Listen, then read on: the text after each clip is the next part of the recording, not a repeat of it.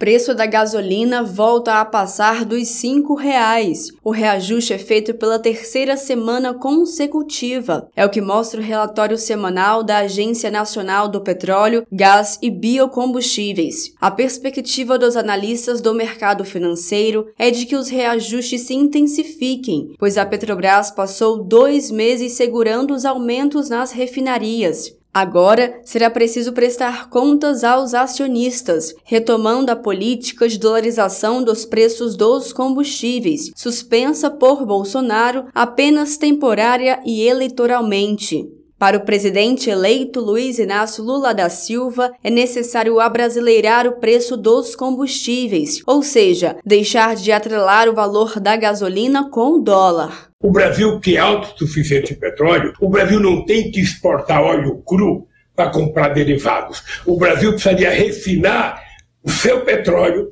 exportar no excedente e a gente não ter que estar tá pagando o preço em dólar. A gente teria que estar tá pagando o preço em real. Além disso, o Brasil tem etanol, o Brasil tem uh, diesel e o Brasil pode efetivamente, sabe, fazer uma discussão de inovação de combustível para o Brasil. O Brasil pode ter carro mais barato, tem gente pagando 130, tem gente pagando 150. Então é preciso parar com essa bobagem, sabe, de jogar no lixo a soberania de um país do tamanho do Brasil. Estados e municípios também pagam a conta, porque já perderam mais de 14 bilhões de reais em arrecadação no terceiro trimestre, desde a vigência do teto do ICMS inventado por Bolsonaro. Os dados são do Boletim de Arrecadação de Tributos Estaduais do CONFAS, o Conselho Nacional de Política Fazendária.